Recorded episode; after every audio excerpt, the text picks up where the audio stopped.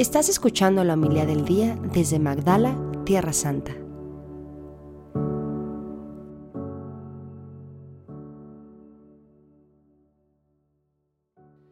En aquel tiempo Jesús dijo a sus discípulos, con el dinero tan lleno de injusticias, gánense amigos que cuando ustedes mueran los reciban en el cielo.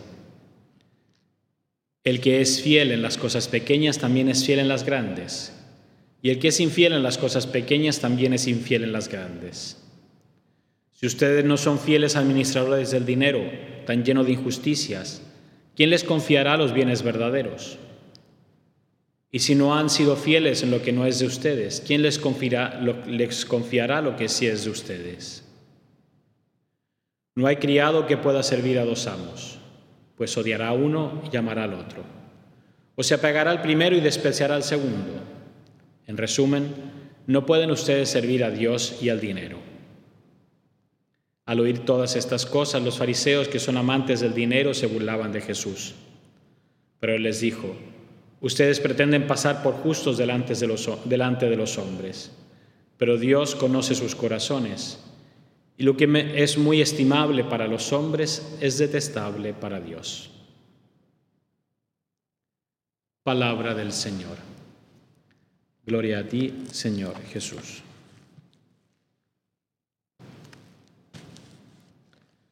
Como ven, hoy solo me acompañan ustedes que están ahí quizá a cuántos kilómetros de distancia, siguiendo esta misa. ¿Qué pasa con el resto o los poquitos que estábamos acá? Eh, nada, solo es que hoy el cardenal eh, Pizzabala, el patriarca de Jerusalén, tenía una misa aquí cerquita en Tabga. Entonces prácticamente todos fueron allá a la misa, yo me quedé para celebrar esta. Entonces, al menos me siento acompañados a la distancia por ustedes.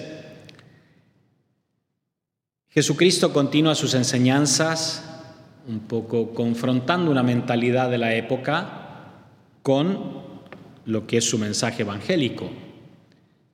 Y hoy, recordemos, ayer no había estado Jesús hablando de este administrador, ¿no? Entonces, como que Jesús entra un poco en temas económicos, ¿no? En, nuestra relación con el dinero el administrador, ¿no? que había hecho un mal uso del dinero que no era suyo. Y hoy Jesús como que concluye, da la enseñanza. Bueno, ¿cuál tiene que ser nuestra relación?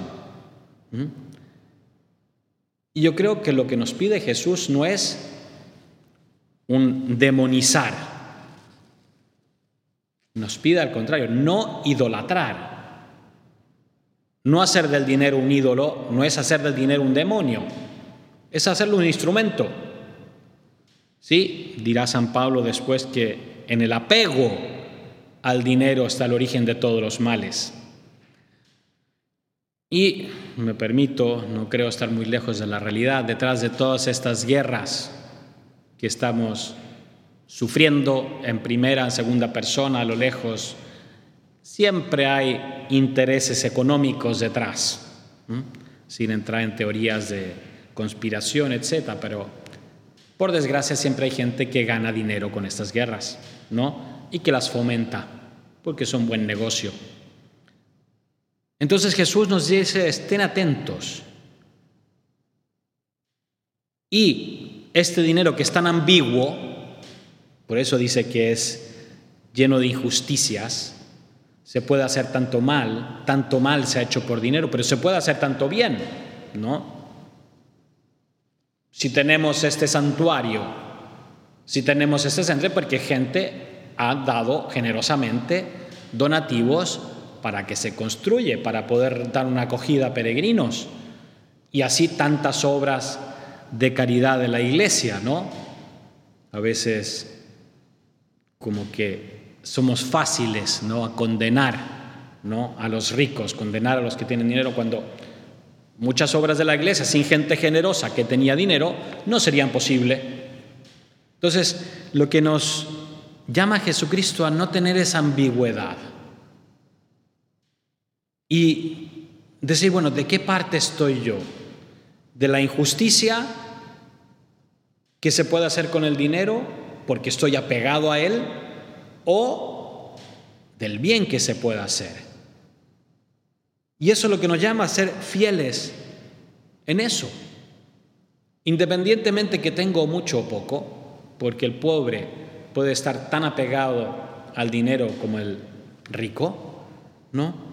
Es a quién estoy sirviendo con mis bienes materiales. Lo estoy poniendo al servicio del reino, al servicio de Cristo, al servicio de los más necesitados, en modo inteligente, ¿no? En modo inteligente, o lo uso solo para servir a mí mismo, para mis beneficios, para mis placeres. Y creo que eso es el punto de discernimiento de nuestra relación con el dinero. La primera lectura, la lectura de San Pablo, que ya termina la carta a los romanos, ¿no? El lunes comenzamos otra lectura, nos nombra una serie de personas que en su vida hicieron esa opción por Cristo. Qué bonito, qué bonito que San Pablo a veces dice, pues, ¿para qué? O sea, ¿qué me importa a mí si ni los conocí, etcétera? Pero Qué bonito que una persona que se dedica a la evangelización pueda encontrar colaboradores, pueda encontrar personas generosas que se suman a la causa, que dicen, vamos, te ayudo, yo me cuenta conmigo. ¿Mm?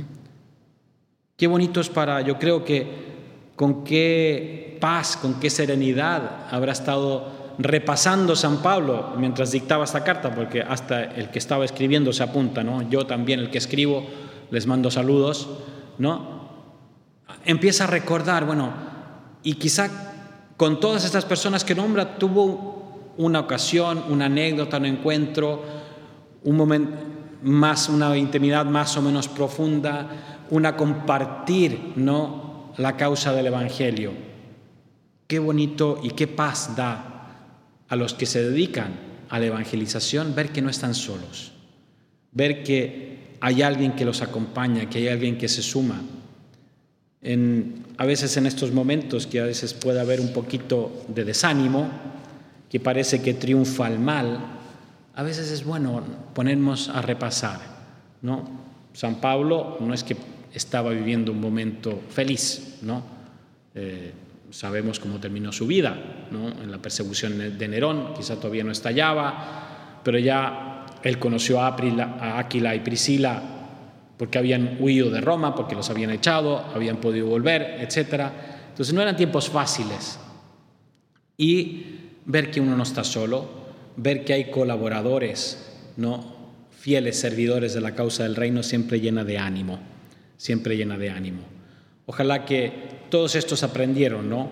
a poner a Cristo en el primer lugar, a poner sus bienes, sus capacidades, todo al servicio del Evangelio. Que sea para nosotros también esa invitación a no sentirnos solos, a ver que estamos acompañados por tantas personas ¿no? que, nos, que se dan también su vida por anunciar a Cristo y hacer nuestra opción también, hacer nuestra opción por seguir a Cristo fieles al Evangelio. Así sea.